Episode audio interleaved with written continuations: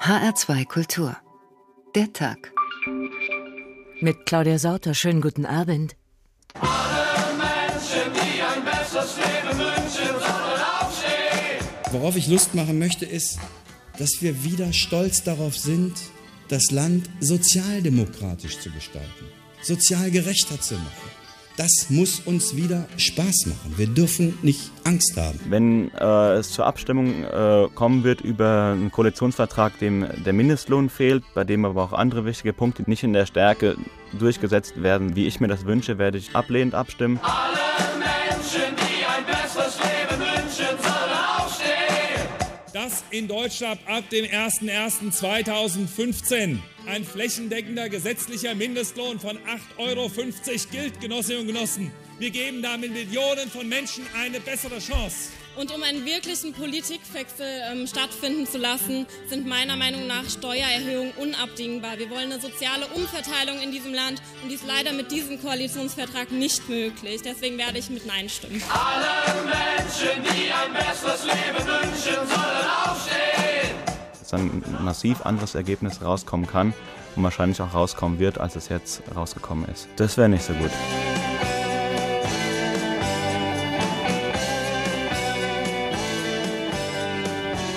Machen wir mal schnell eine kleine Zeitreise. Es ist Samstag, der 14. Dezember. In unseren Nachrichten hören Sie eine kultivierte Stimme sagen, die Mitglieder der SPD haben gegen den Koalitionsvertrag gestimmt. Aus Berlin berichtet Sabine Müller. Was geht Ihnen dabei durch den Kopf? Unglauben? Erleichterung? Oder wird es Ihnen gleichgültig sein, weil Sie gleich Weihnachtseinkäufe machen wollen? Das kann am 14. Dezember so geschehen. Und deshalb versuchen wir heute im Tag etwas Unsichtbares, ja etwas Rätselhaftes zu erforschen, die Seele der SPD. Da werden Sie sofort richtig fragen, ja, gibt's die denn überhaupt? Hat die schon mal jemand gesehen? Und falls ja, wo im Parteikörper sitzt denn diese Seele? Näher am gut genährten Bauch oder näher am Gehirn?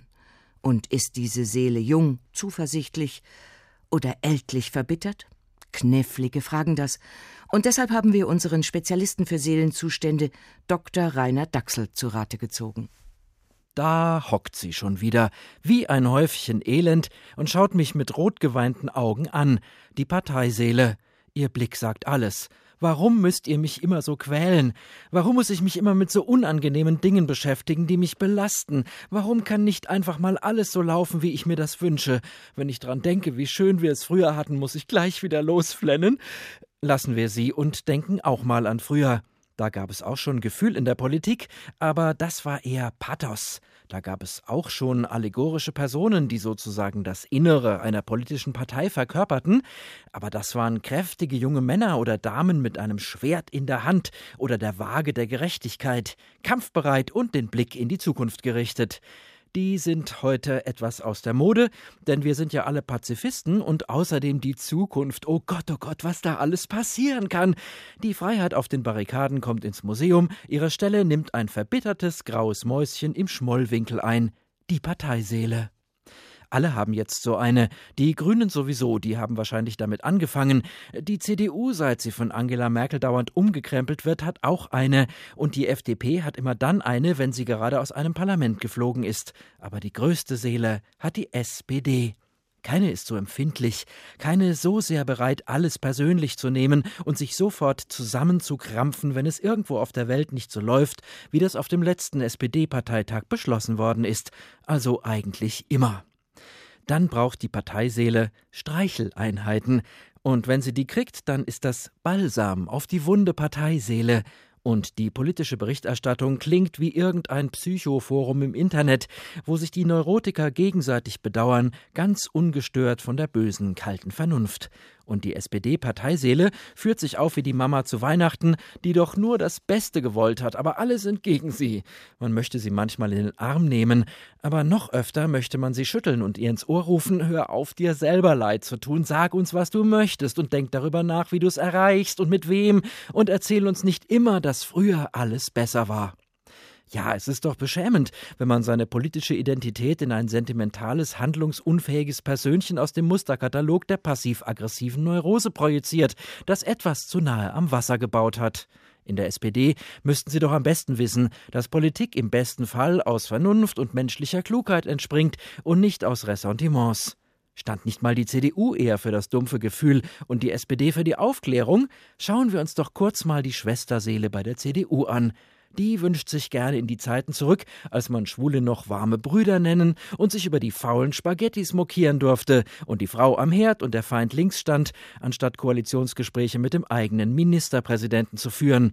Aber da kann die SPD-Parteiseele natürlich keinerlei Übereinstimmung erkennen, denn das ist ja eine schwarze Seele, während die eigene höchstens ein bisschen rot, aber gut und sozial ist. Und ich wollte doch immer nur das Beste für die kleinen Leute, und dann kam da Schröder und hat alles kaputt gemacht, die alte Bundesrepublik und den Sozialstaat. Nein, aufhören bitte. Oder besser, anfangen. Einfach Politik machen. Die Gelegenheit ist doch sehr günstig.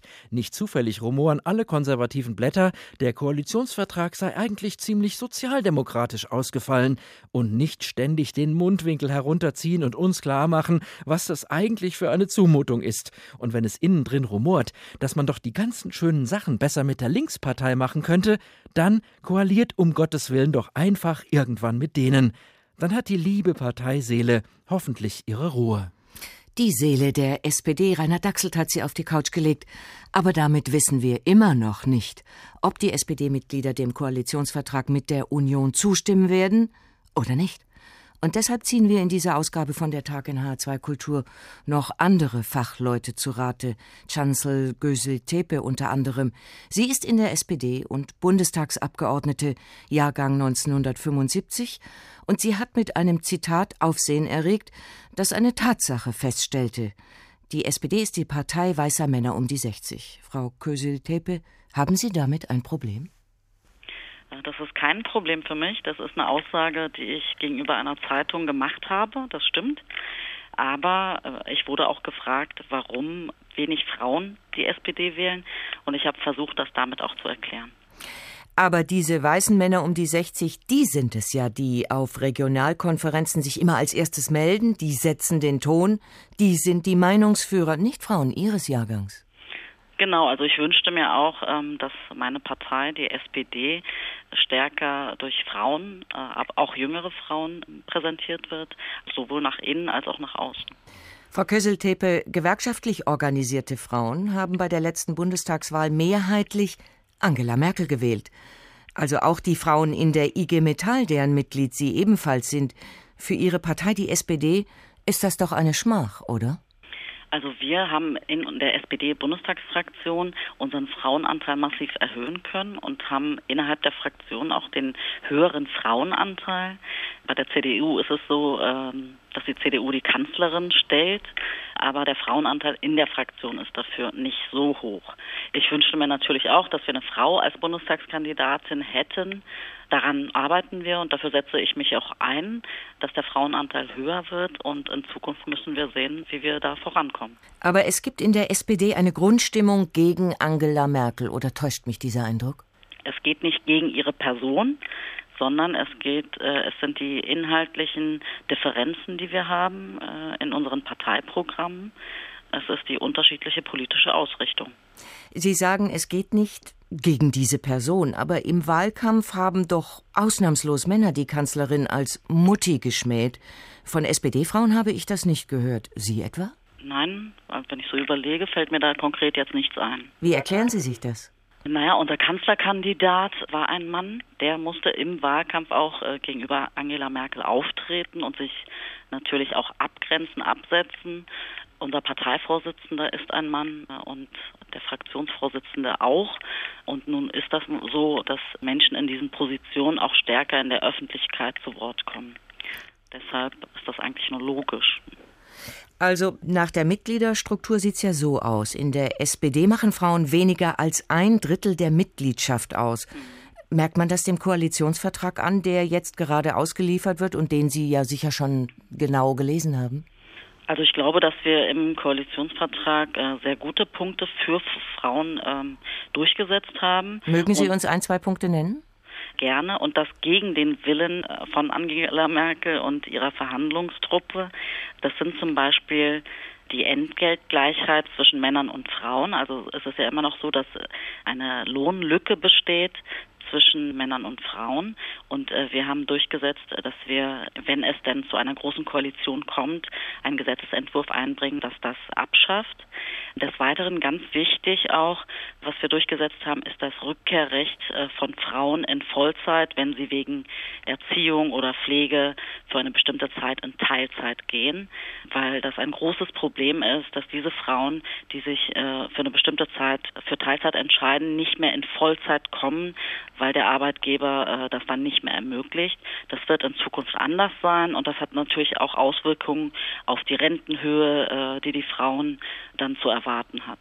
Aber gleiche Bezahlung für Männer und Frauen im gleichen Job, die kommt noch nicht sofort. Wir haben das im Koalitionsvertrag, da ist jetzt kein Datum dafür genannt, aber Eben. das ja, das wird in dieser Legislatur angegangen. Sowohl auch die Frauenquote. Wir äh, als SPD wollten eine Frauenquote von 40 Prozent, aber das war mit der CDU nicht zu machen. Also wir haben da große Widerstände gehabt. Frau Kösseltöppe, Sie werden ja jetzt, vermute ich mal, auch übers Land ziehen und die Basis zu überzeugen versuchen. Wie machen Sie das? Ja, wir haben ja als SPD einen Mitgliederentscheid zu den Koalitionsergebnissen und am 14. soll das Ergebnis stehen. Also ich werde auch durch die Ortsvereine gehen. Ich werde eingeladen und dort vorstellen, äh, was als Ergebnis verhandelt worden ist. Und dann werden die Mitglieder entscheiden, was für die Menschen, für die SPD besser ist und abwägen und wir werden das Ergebnis dann noch vor Weihnachten haben. Und nehmen wir mal an, Sie würden in einer dieser Regionalkonferenzen gefragt, wann stellt die SPD eine Kanzlerkandidatin auf? Auf welches Datum würden Sie sich festlegen? Das könnte schon 2017 sein. Chancel Gösseltöppe, SPD-Bundestagsabgeordnete und IG Metall-Mitglied, Jahrgang 75. Sie spricht für eine Minderheit in der SPD, nämlich für Frauen. Vielen Dank. Zweite Wahl, die SPD und ihre Basis, heute unser Thema, denn gerade läuft ein Countdown. Die Mitglieder sollen bis zum 13. Dezember über den Koalitionsvertrag ihrer Partei mit der Union abstimmen. Das ist ein Novum in der deutschen Politik, ein Novum auch in der 150-jährigen Geschichte der SPD. Denn diese Abstimmung ist geheim, jeder muss für sich allein entscheiden, und wie das ausgeht, darauf kann man zwar Wetten abschließen, aber seriöse Prognosen wagt kaum jemand abzugeben, es gibt keine Umfragen dazu. Und außerdem Außerdem ist die Seele der Partei ja unsichtbar. Deshalb wissen wir nicht, ob diese Seele näher am gut genährten Bauch des weißen SPD-Mannes um die 60 sitzt oder näher an seinem Gehirn. Und deshalb sind die Regionalkonferenzen auch so erhellend, die die SPD gerade abhält und wo sich die Parteispitze, allen voran der Vorsitzende Sigmar Gabriel, müht, der Basis den Koalitionsvertrag in mundgerechten Häppchen zu servieren. Sabine Hart hat das gestern in Hofheim beobachtet. Am Ende seiner Rede vor der Regionalkonferenz in Hofheim hatte SPD-Chef Sigmar Gabriel noch einen Tipp für alle Zweifler. Die Gewerkschaften, wie gesagt, fordern uns alle auf, zuzustimmen. Und der neue FDP-Vorsitzende, Herr Lindner, erklärt, das sei ganz schrecklich, das sei ein sozialdemokratischer Koalitionsvertrag. Wer, wer mir nicht glaubt, bitte ruft den Lindner an. Sigmar Gabriel war zunächst mit magerem Applaus begrüßt worden, als er die mit etwa 900 SPD-Mitgliedern vollbesetzte Stadthalle betrat. Aber nach seiner Ansprache hatte er die Mehrheit der Besucher hinter sich. Der hessische SPD-Vorsitzende Thorsten Schäfer-Gümbel, gerade für fünf weitere Jahre in die Opposition verbannt, warb mit viel Engagement für ein Ja der Mitglieder zum ausgehandelten Koalitionsvertrag mit der Union im Bund. Ein Argument für ihn. Dass in Deutschland ab dem 01.01.2015 ein flächendeckender gesetzlicher Mindestlohn von 8,50 Euro gilt, Genossinnen und Genossen. Wir geben damit Millionen von Menschen eine bessere Chance. Nach den Vorsitzenden war die Basis dran.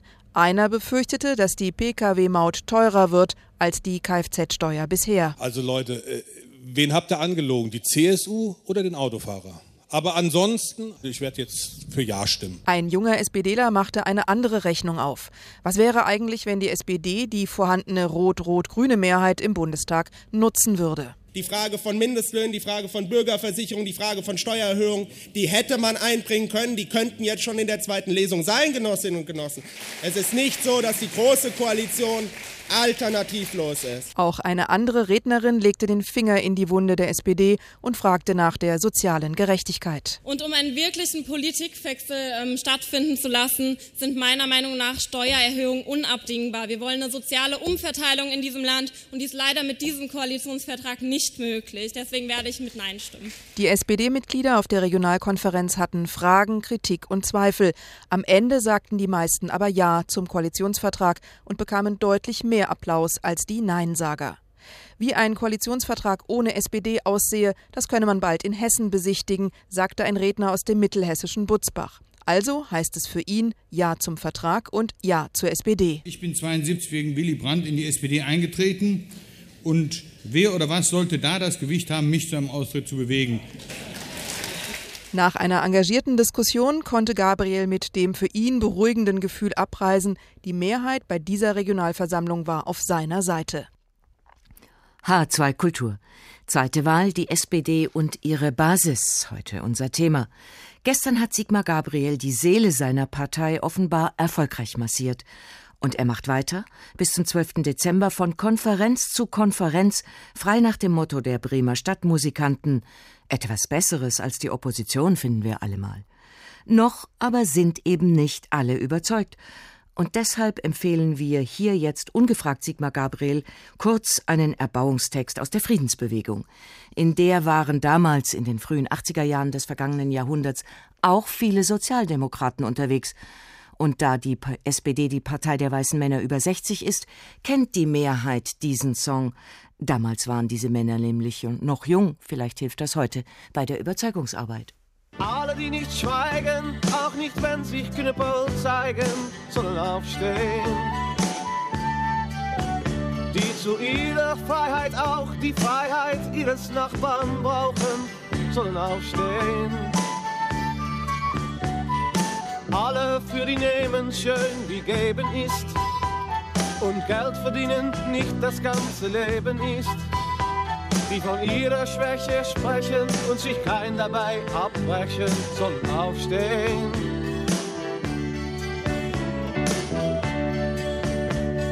Alle Alten, die sich nicht für ihre Falten schämen, sollen aufstehen.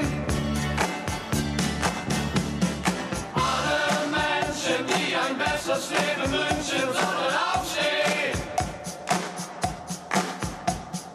Alle Menschen, die ein besseres Leben wünschen, sollen aufstehen.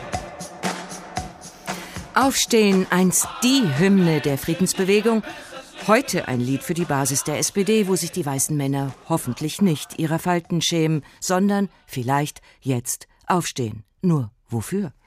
Fragen wir den Verfassungsrechtler Professor Hans-Jürgen Papier. Guten Abend, Herr Papier. Schönen guten Abend. Herr Papier, die SPD hat 473.000 Mitglieder. 20 Prozent davon müssen abstimmen, damit der Entscheid wirksam wird. Und wenn 47.000 mit Nein stimmen, dann gibt es am 17. Dezember erstmal keine neue Regierung. Umgekehrt genauso. 47 Ja-Stimmen und die Kanzlerin kann Weihnachten feiern. Das heißt, eine kleine Gruppe drückt in jedem Fall der Mehrheit ihren Willen auf. Haben Sie dabei ein unbehagliches Gefühl? Ja, das habe ich schon. Es ist ja richtig, dass Koalitionsvereinbarungen als verfassungsrechtlich unbedenklich gelten. Die politischen Parteien handeln hier gewissermaßen in Wahrnehmung ihres verfassungsrechtlichen Auftrages, an der politischen Willensbildung des Volkes mitzuwirken. Und es ist auch nichts dagegen zu sagen, dass die Parteien einer Koalitionsvereinbarung sich der Zustimmung ihrer obersten Organe, also etwa des Vorstandes, des kleinen Parteirates bzw. des kleinen Parteitages bzw. eines Sonderparteitages vergewissern. Aber bei einem Mitgliederentscheid sehe ich eine gewisse qualitative äh, ja, Steigerung, einen qualitativen Unterschied.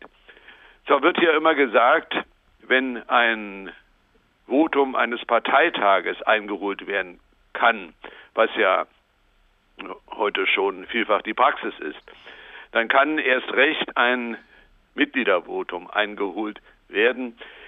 Die innerparteiliche Legitimation werde hier also gewissermaßen nur verbreitert, was ja im Interesse einer innerparteilichen Demokratie läge. In der Sache wird man aber eben doch nicht bestreiten können, dass mit der Mitgliederbefragung, wie ich meine, ein weiterer Schritt hin zur Parteienstaatlichkeit und weg von dem Leitbild der parlamentarischen Demokratie vorgenommen wird. Aber um das mal grundsätzlich festzuhalten, also rechtswidrig ist die Mitgliederbefragung natürlich nicht. Würde eben nicht so weit gehen, dass äh, man hier rechtliche Bedenken äußern könnte und müssten. Und rechtlich bindend ist diese Mitgliederbefragung auch nicht. Sigmar Gabriel könnte ja sagen, ja, das mache ich trotzdem, die Große Koalition. Genau so ist es. Wie überhaupt eine Koalitionsvereinbarung äh, kein äh, Vertrag im engeren Sinne ist, aus dem rechtliche äh, Ansprüche oder Verpflichtungen gefolgert werden könnten. Aber man muss natürlich sehen, dass das faktische Gewicht, das faktisch politische Gewicht eines Mitgliederentscheides doch bedeutend größer ist als ein Beschluss eines Parteigremiums. In politischer Hinsicht kommt nun noch hinzu, dass die Bürger dieses Landes gewissermaßen und überspitzt formuliert in zwei Klassen eingeteilt werden, was nämlich ihre demokratische Mitgestaltungsmöglichkeit anlangt. Der ganz überwiegende Teil des Volkes nimmt seine demokratischen Rechte allein durch die Teilnahme an der Bundestagswahl wahr.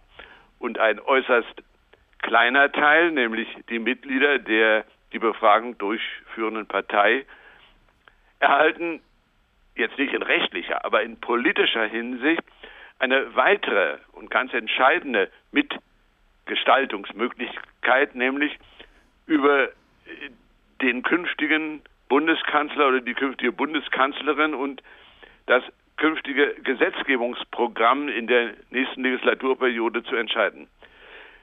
Für die Demokratie ist aber die Gleichheit der Bürger bei der Gestaltung des Gemeinwesens ganz essentiell. Also zwar nicht rechtlich, aber politisch wird in meinen Augen die Gleichheit bei der ja, mit Wirkungsmöglichkeit äh, in der Gestaltung des politischen Gemeinwesens aufgrund einer, eines solchen Mitgliederentscheides zugunsten einer faktischen Privilegierung derjenigen Wähler geopfert, die zugleich Mitglieder einer politischen Partei sind. Herr Papier, dann ist das also nicht mehr Demokratiewagen im Sinne Willy Brandts, sondern eine Ungleichverteilung von Stimmen? Ja, es ist eine Stärkung der, der innerparteilichen Demokratie, das wird man sagen können, aber nicht im Sinne der Stabilisierung beziehungsweise der, der Festigung der Demokratie auf der staatlichen Ebene. Äh, denn Sinn und Leitbild einer parlamentarischen Demokratie wird durch ein solches Vorgehen äh, eben nicht gestärkt. Wenn solche Mitglieds oder Mitgliederbefragung zur Praxis würden, äh, dann darf man sich in meinen Augen nicht wundern, wenn das Vertrauen in die parlamentarische Demokratie unseres Grundgesetzes und seine Akzeptanz in der Bevölkerung immer weiter verloren gehen. Und zum Schluss rechnen Sie damit, dass dieser Mitgliederentscheid, wie immer er ausgeht, auch in anderen Parteien Fuß fasst? Naja, das äh, ist natürlich vorstellbar. Ähm, und da, das sähe ich dann mit, auch mit großer Sorge. Die politischen Parteien sollen nach der Verfassung an der politischen Willensbildung des Volkes mitwirken. mitwirken. Sie dürfen sie, also die politische äh, Willensbildung des Volkes, aber nicht in einer exklusiven Art und Weise gewissermaßen an sich ziehen. Erläuterung des Verfassungsrechtlers Hans-Jürgen Papier. Vielen Dank. H2 Kultur der Tag. Zweite Wahl, die SPD und ihre Basis. Da drehen sich gerade Hierarchien um. Nicht der Kapitän sagt, wohin das Schiff steuern soll, jetzt tut es die Mannschaft. Der Tisch des Kapitäns war zwar mit prächtigem Geschirr ausgestattet, Aber ich bemerkte bald, dass Blei nicht viel besser aß als seine Leute. Es gab Pökelfleisch, allerdings ausgesuchte Stücke, in ausreichender Menge. Kohl, schlechte Butter und noch schlechteren Käse, aus dem die langen roten Würmer mit der Hand entfernt worden waren. Das Gespräch hatte sich der Mannschaft der Bounty zugewandt. Eine faule, unfähige Schurkenbande, sagte Blei mit vollem Mund. Gott weiß, dass ein Kapitän genug Sorgen hatte, ohne mit einer solchen Mannschaft geschlagen zu sein. Der Abschaum der Menschheit. Er schluckte heftig und füllte seinen Mund aufs Neue. Der Kerl, den ich gestern prügeln ließ. Wie äh, hieß er doch gleich? Burkitt, antwortete der Steuermann, etwas rot im Gesicht. Jawohl, Burkitt, der freche Hund. Und alle anderen sind genauso schlecht. Keiner von ihnen versteht seine Arbeit. Da bin ich nicht Ihrer Ansicht, Sir, sagte der Steuermann. Ich halte Smith, Quintal und McCoy für erstklassige Seeleute und selbst Burkitt, wenn er auch im Unrecht war. Der freche Hund, wiederholte Blei heftig, den Steuermann unterbrechend. Wenn er sich noch einmal das Geringste zu Schulden kommen lässt, bekommt er vier Dutzend statt zwei Dutzend wie diesmal. Wenn ich mir eine Bemerkung erlauben darf, Herr Kapitän, nahm Christian ruhig das Wort, so möchte ich sagen, dass Burkitt leichter durch Güte als durch Hiebe zu bessern ist. Blei lachte grimmig auf. Haha, Herr Christian. Auf mein Wort. Sie sollten sich nach einer Stelle als Lehrer in einer Schule für junge Damen umsehen. Güte. Wahrhaftig, das gefällt mir. Einen feinen Kapitän würden Sie abgeben mit solchen Anschauungen. Unsere Matrosen haben für Güte so viel Verständnis wie für das Griechische. Angst müssen sie haben. Ohne Angst würde auf hoher See Meuterei und Piratentum an der Tagesordnung sein. Freier nickte wie bedauernd. Daran ist etwas Wahres. Christian schüttelte den Kopf. Da kann ich nicht zustimmen, meinte er in höflichem Tone. Unsere Matrosen unterscheiden sich nicht von anderen Engländern. Manche müssen durch Furcht beherrscht werden, das ist wahr. Aber es gibt andere, feinere Kerle unter ihnen, die einen gütigen, gerechten und mutigen Offizier bis in den Tod folgen. Haben wir einige Musterknaben dieser Art an Bord? fragte der Kapitän höhnisch. Meiner Ansicht nach ja, Sir, erwiderte Christian auf seine gewohnte höfliche Art. Sogar eine ganze Anzahl. Nun, dann nennen Sie mir einen. Purcell, der Zimmermann zum Beispiel, er. Diesmal lachte Blei lange und dröhnend. Verflucht nochmal, rief er. Sie sind mir ein schöner Menschenkenner. Dieser widerspenstige, eigensinnige alte Halunke, Güte bei dem, ta, das ist wirklich köstlich. Die Meuterei auf der Bounty, zusammengestellt aus den damaligen Berichten der britischen Admiralität. Vielleicht sollte es Sigmar Gabriel mal zwischendurch nachlesen, damit man nicht über die SPD schreiben wird, wie es im Untertitel des Romans steht: Schiff ohne Hafen. Am 14. Dezember werden wir es wissen, ob die SPD ein Schiff ohne Hafen ist. Dann sind die Stimmen ausgezählt, dann wissen wir, was eine kleine Gruppe in der SPD wirklich will. Koalition oder Opposition. Und deshalb schauen wir uns genauer an, wer eigentlich diese Basis ist. Im Gespräch mit der SPD-Bundestagsabgeordneten Kösel-Teppe, da klang es ja schon an, aber hier kommen noch mehr Fakten. Sabine Müller hat sie. Stellen Sie sich einen Mann vor. Er ist 59, Beamter mit Uniabschluss und Protestant. Gestatten, Sie sehen den Durchschnittsgenossen. Den repräsentativen Querschnitt der insgesamt 474.820 stimmberechtigten SPD-Mitglieder, die entscheiden, ob Deutschland in Zukunft von einer großen Koalition regiert wird. Abstimmen dürfen alle, die vor dem 13. November dieses Jahres in die Partei eingetreten sind. Die große Mehrheit sind Männer. Frauen sind, wie in allen deutschen Parteien, auch bei der SPD, unterrepräsentiert. Sie machen gerade mal ein knappes Drittel der Mitglieder aus. Ein Blick auf die Altersstruktur der SPD lässt schon erahnen, warum im Koalitionsvertrag so viele schöne Wohltaten zum Thema Rente stehen. Die Alten sind eine Macht. Nicht nur in der Gesamtgesellschaft, sondern auch in der Partei. Jedes zweite Mitglied ist über 60 Jahre alt. Die Jungen, die nach Meinung vieler Experten von Schwarz-Rot einiges für die Zukunft aufgebürdet bekommen, sind eine kleine Minderheit, nur jeder zwölfte Genosse ist unter 30. Die SPD-Mitglieder sind im Durchschnitt gut gebildet. 37 Prozent haben einen Hochschulabschluss. Arbeiter finden sich prozentual deutlich seltener als in der Gesamtbevölkerung, nur 16 Prozent. Fast zwei Drittel der Genossen sind Angestellte und Beamte. Das größte Gewicht beim Mitgliederentscheid bringt der Landesverband Nordrhein-Westfalen auf die Waage, der seit der Wahl mit besonders viel Kritik an der Großen Koalition aufgefallen war. Hier lebt ein gutes Viertel aller Genossen. Aus Hessen kommen gut 12 Prozent der SPD-Mitglieder. Kuriosum am Rande, über das Schicksal der zukünftigen Regierung entscheiden auch einige tausend Menschen, die bei der Bundestagswahl gar nicht abstimmen durften. Jene SPD-Mitglieder, die nicht die deutsche Staatsangehörigkeit haben, das sind etwa 7000, und die minderjährigen Genossen. Man kann ja schon ab 14 Parteimitglied werden, lange bevor man wählen darf. Von den nackten Daten her sind die SPD-Mitglieder also bestens erforscht. Nur wie denken sie? Die allermeisten der knapp 475.000 Genossen sind Karteileichen, die nie zu Treffen im Ortsverein kommen und jetzt vermutlich auch nicht zu den Regionalkonferenzen gehen, bei denen das sozialdemokratische Spitzenpersonal für den Koalitionsvertrag wirbt. Wie diese Mehrheit tickt, ob sie überhaupt abstimmt und wenn ja, wie, weiß niemand so genau. Und das macht dieses Mitgliedervotum so unberechenbar. Und weil dieses Votum eben so unberechenbar ist, muss Sigmar Gabriel in den kommenden zwei Wochen alles geben. Er steht als Parteivorsitzender an der Rampe, er muss auf den Regionalversammlungen überzeugen, und gestern im hessischen Hofheim, da ist es ihm offenbar gelungen. Christopher Plass, Sie waren dabei. Gabriel, ein guter Seelenmasseur? Ja, er ist ein exzellenter Seelenversteher seiner Partei. Ich habe ihn seit 2011 regelmäßig gesehen auf Bundesparteitagen oder dann eben gestern bei der Regionalkonferenz in Hofheim. Und ich muss sagen, er weiß immer genau, wo seine Partei gerade ist, welchen Nerv er ansprechen muss und wie er sie, um es mal neudeutsch zu formulieren, abholen kann. Das war 2011 auf dem Bundesparteitag.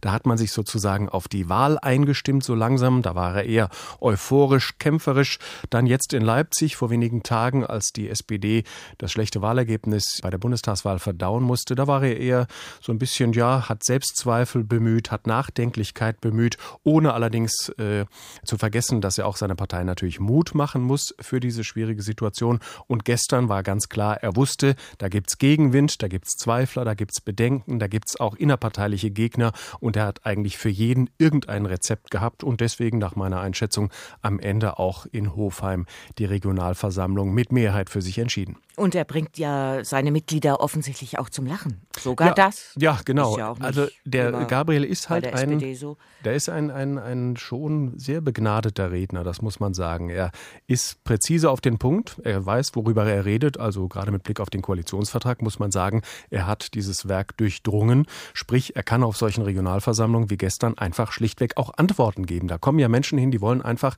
eine Frage stellen und wollen wissen, wie verhält sich es eigentlich mit diesem oder jenem Punkt.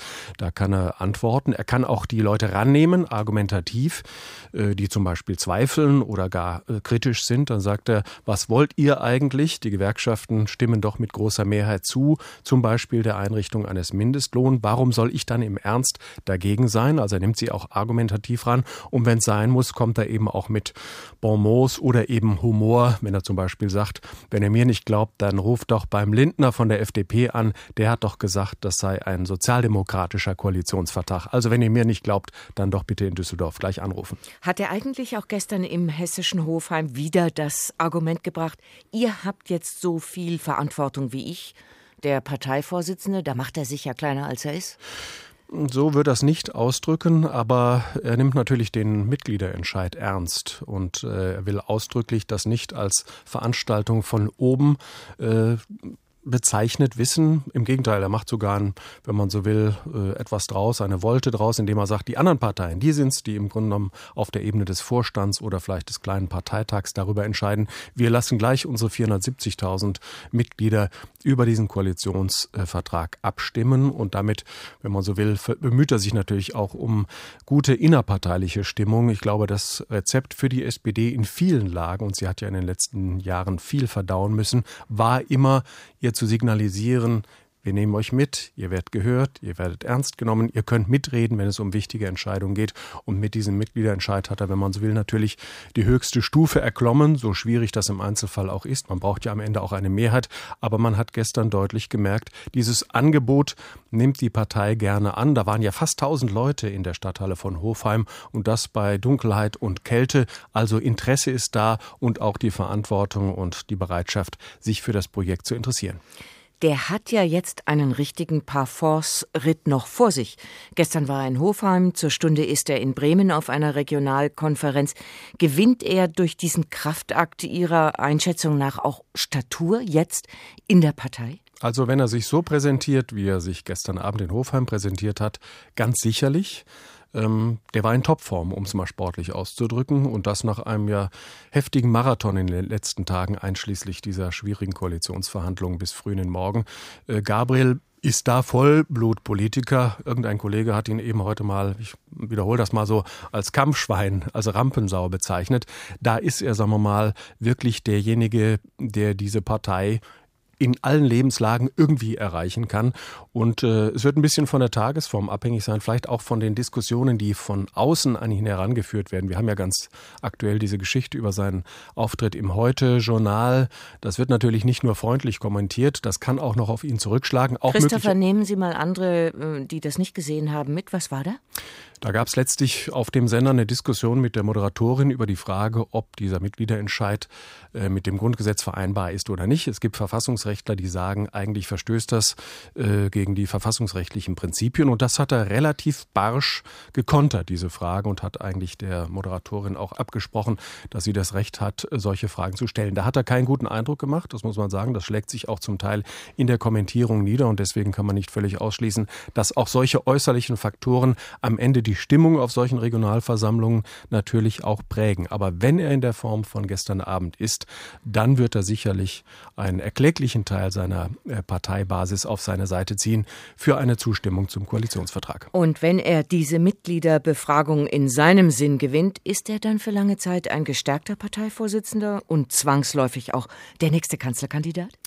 Er ist ein gestärkter Parteivorsitzender, aber dann wird er ja erstmal seine eigene Rolle definieren müssen im künftigen Kabinett Merkel, ob er Minister wird oder möglicherweise auch Fraktionsvorsitzender. Da lässt er sich ja noch nicht in die Karten schauen. Und dann steht und fällt das Ganze mit dem Erfolg dieser großen Koalition, die er anstrebt. Das kann auch daneben gehen. Große Koalition, wissen wir, ist keine vergnügungssteuerpflichtige Veranstaltung, insbesondere für den kleinen Partner nicht. Deswegen ja auch die vielen Bedenken in der SPD. Wenn er es aber durchhält, Umfeld das, was er jetzt sozusagen als sozialdemokratische Erfolge bezeichnet, wie Mindestlohn oder Verbesserung bei der Rente, wenn das kommt, wenn er das am Ende als Erfolg vorweisen kann, dann ist er zumindest auf absehbare Zeit an der Parteispitze so recht nicht anzufechten. Der Kapitän der SPD gewinnt also derzeit Statur durch die Mitgliederbefragung. Auf der Bounty ist es genau andersherum. Da macht Captain Bly alles falsch, was man nur falsch machen kann. Wenn Bly einen seiner Wutanfälle hatte, glich er einem Wahnsinnigen. Am Abend des 26. waren wir von Namuka abgesegelt, aber da ein sehr schwacher Wind wehte, kamen wir während der Nacht nur langsam vorwärts. Während des folgenden Tages entfernten wir uns nie mehr als sieben oder acht Meilen vom Land. Die Vorräte, die wir von den Eingeborenen erhalten hatten, wurden weggeräumt. Auf dem Quarterdeck war zwischen den Kanonen eine große Anzahl von Kokosnüssen aufgehäuft und Blei, der über die geringsten Einzelheiten des Vorratsbestandes Bescheid wusste, entdeckte, dass einige Nüsse fehlten. Er ließ sogleich alle Offiziere zusammenrufen und fragte jeden von ihnen, wie viele Kokosnüsse er auf eigene Rechnung gekauft und ob er gesehen habe, dass seitens der Leute Nüsse vom Quarterdeck gestohlen worden seien. Alle verneinten dies, was Blei, der offenbar glaubte, dass die Offiziere die Mannschaft schützten, in noch größere Wut versetzte. Schließlich kam er zu Christian. Und nun, Herr Christian, möchte ich genau wissen, wie viele Kokosnüsse Sie für eigenen Gebrauch gekauft haben. Das weiß ich wirklich nicht, Sir, entgegnete Christian. Doch hoffentlich halten Sie mich nicht für geizig genug, die Ihren zu stehlen. Doch, Sie, Halunke, dafür halte ich Sie. Sie müssen welche von meinen gestohlen haben, sonst könnten Sie mir einen klareren Bericht über Ihre eigenen geben. Ihr seid allesamt Gauner und Lügner. Aber ich werde euch lehren zu stehlen, ihr Hunde. Ich werde euch kujonieren, dass ihr wünschen werdet, ihr hättet mich nie in eurem Leben gesehen. Von allen beschämenden Szenen, die sich ereignet hatten, war diese die ärgste, wenngleich sie in Anbetracht ihrer lächerlich geringfügigen Ursache beinahe etwas Komisches hatte. Kein anderer Kapitän im Dienste seiner Majestät hätte eine solche Anklage gegen seine Offiziere erhoben.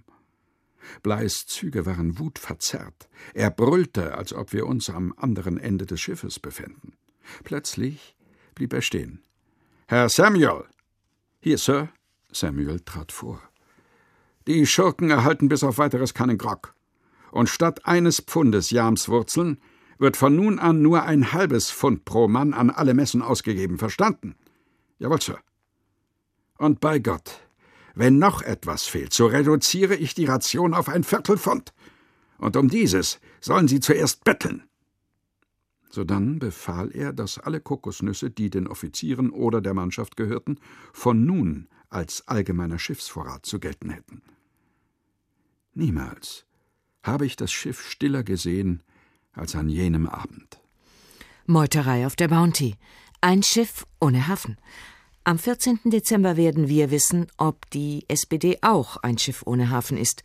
Sie befragt jetzt ihre Mitglieder, ob sie den Koalitionsvertrag mit der Union wollen. Und es kann gut sein, dass damit auch andere Parteien unter Druck geraten, irgendwann dasselbe zu tun. Manche unken ja schon, es sei nur eine Frage der Zeit, wann sich Volksentscheide generell durchsetzen, aber noch ist das ein weiter Weg dahin. Volker Siefert berichtet und schaut dabei ins Jahr 1958 zurück.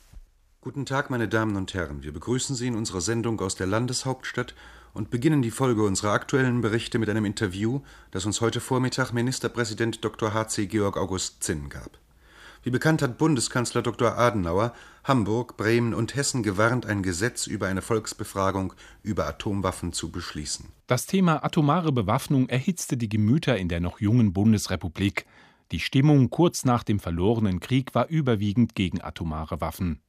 Die SPD wollte daraus politisch Kapital schlagen und den Pro-Atom-Kurs von Bundeskanzler Konrad Adenauer aushebeln, wohl wissend, dass bei Fragen der Verteidigung der Bund zuständig ist. Listig spielte der damalige hessische Ministerpräsident Georg August Zinn, SPD, das Ganze herunter. Es handelt sich einfach um eine amtlich durchgeführte Meinungsumfrage, so wie die Bundesregierung sie auf anderer Grundlage durch bestehende Meinungsforschungsinstitute mit Steuermitteln laufend durchführen lässt, allerdings beschränkt auf einen kleinen repräsentativen Kreis der Bevölkerung. Doch auch die amtlich durchgeführte Meinungsumfrage kassierte das Bundesverfassungsgericht 1958 wie jede Art der direkten Meinungsbeteiligung der Bürger an der Aufrüstung mit Atomwaffen. Mit dem Grundgesetz unvereinbar. Weil es alleine dem Bund zustehe, in bundespolitischen Fragen zu entscheiden und das Grundgesetz keine Volksentscheide vorsieht, so die Richter in ihrer Begründung. Sie vollzogen damit den Willen der Väter und Mütter des Grundgesetzes, die nichts von Volksbefragungen hielten. Geprägt war dieser Gedanke von der Erfahrung des Dritten Reichs. Ich frage euch, wollt ihr den totalen Krieg? Der Nachhall von Goebbels Rede von 1943 schwingt also bis heute im Grundgesetz mit. Auch bei so wesentlichen Fragen wie der Einführung des Euro oder der EU-Osterweiterung immer wieder wurde in der deutschen Nachkriegsgeschichte über Volksentscheide diskutiert, aber am Ende überwogen die Argumente dagegen. Auch so bei Angela Merkel, als Oppositionsführerin sprach sie sich 1999 gegen einen Volksentscheid zur EU-Osterweiterung aus. Und das heißt doch auch nicht, dass ich nicht mit den Menschen spreche, dass ich nicht ihr Votum einhole, dass ich nicht diskutiere, sondern das heißt, sie zu überzeugen. Und man muss noch eins äh, im Auge haben. Es kann auch sehr schnell sein, dass eine Position in einem Volksentscheid dadurch besser durchgebracht werden kann, dass die Verfechter über große finanzielle Mittel verfügen, große Werbekampagnen machen können, andere vielleicht für ihre Position dies sehr viel schlechter machen können. Das bringt auch eine große Ungleichheit. Die SPD war, als sie noch mit den Grünen an der Regierung war, in dieser Frage offener. Franz Müntefering forderte 2004 als ihr Parteivorsitzender die plebiszitären Elemente als die Möglichkeit aus dem Volk heraus sich zu melden, Dinge anzusprechen, Initiativen zu ergreifen und äh, das Referendum als eine Möglichkeit, dass der Bundestag, Schrägstrich Bundesregierung, das Volk befragen und sagen, sagt eure Meinung und entscheidet an der Stelle. Doch bis heute hat sich die notwendige Zweidrittelmehrheit für eine Änderung des Grundgesetzes nicht gefunden. Und so gilt heute wie 1958 mit dem Grundgesetz unvereinbar H2 Kultur der Tag, zweite Wahl. Die SPD und ihre Basis, so der Titel dieser Sendung, die wir mit einem Versuch, die Seele der SPD zu orten, begonnen haben und die wir auch damit beenden. Und zwar im Gespräch mit dem Parteihistoriker Professor Daniel Kaufer vom Friedrich-Meinecke-Institut der Freien Universität Berlin. Guten Abend. Ja, guten Abend. Herr Görfer, 1966 äh, gab es zum ersten Mal eine große Koalition mit der CDU. Hatte die SPD da schon eigentlich eine Seele? Also die Seele der SPD ist eigentlich Opposition. Die Partei ist 150 Jahre alt. Die Partei hat in diesen 150 Jahren, raten Sie mal, schätzen Sie mal, wie oft, wie viele Jahre den Kanzler gestellt in der gesamten deutschen Geschichte? Selten. 23 Jahre. 20 Jahre in der äh, Geschichte der Bundesrepublik, die 64 Jahre alt ist, also ein Drittel. Sie ist äh, nicht mit der Macht sozusagen verbündet, sondern per se eine Partei, die der Macht und den Kompromissen der Macht äh, kritisch bis skeptisch bis ablehnend gegenübersteht, weil der Idealismus und äh, das Ideologische in ihr stark ausgeprägt ist. Und, und zwar seit ihrer Geburt sozusagen, sie ist Oppositionspartei per se vom Kaiserreich bis heute. Große Koalition 1966.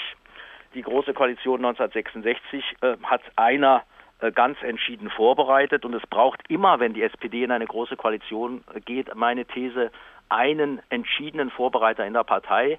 66 war es Wehner, 2005 war es Münte, den hatten Sie ja gerade im O-Ton.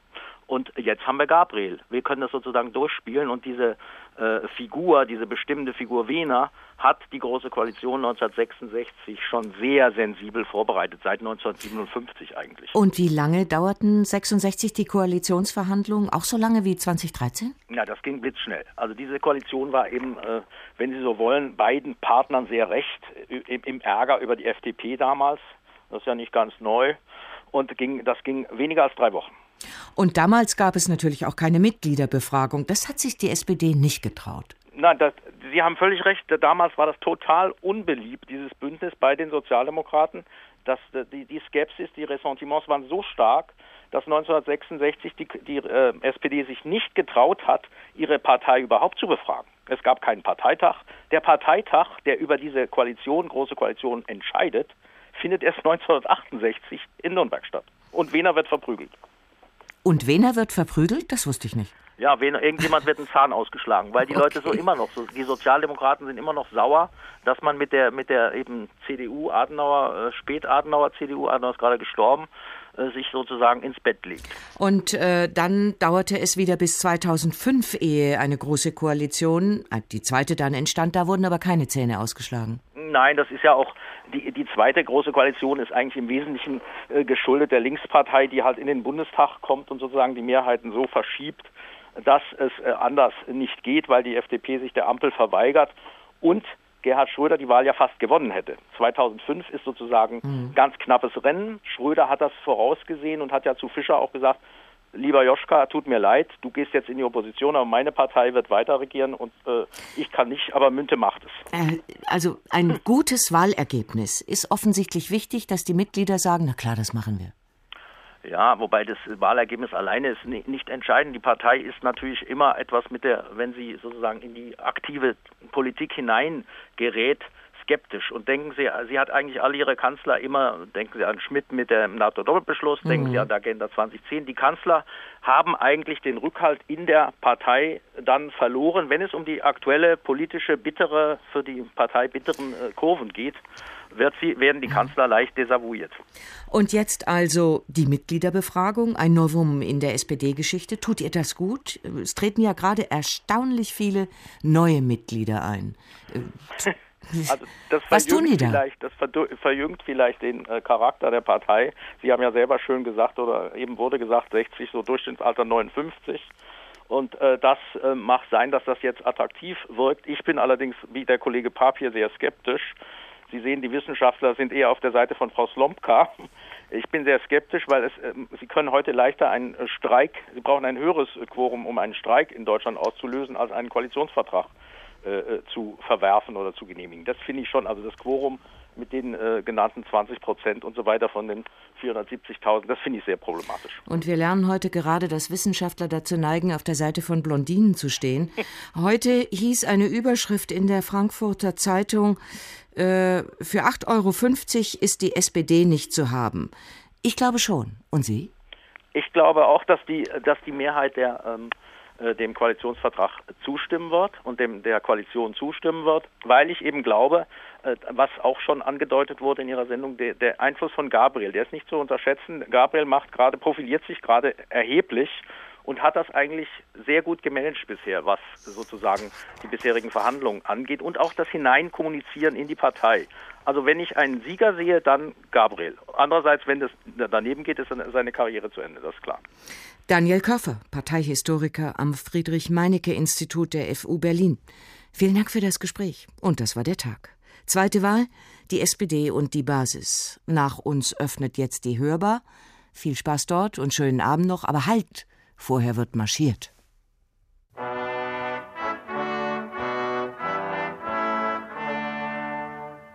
Wirkst am Webstuhl Tag und Nacht, schürfst im Erz- und Kohlenschacht, füllst des Überflusses Horn, füllst es hoch mit Wein und Korn. Doch wo ist dein Mahl bereit? Doch wo ist dein Feierkleid? Doch wo ist dein warmer Herd? Doch wo ist dein scharfes Schwert? Alles ist dein Werk, o sprich, alles aber nichts für dich und von allem nur allein, wie du schmiedst die Kette dein. Mann der Arbeit aufgewacht und erkenne deine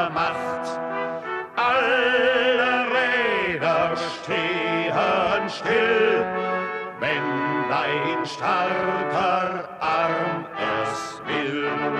Brecht das Doppeljoch entzwei, brecht die Not der Sklaverei, brecht die Sklaverei der Not. Brot ist Freiheit, Freiheit, Brot.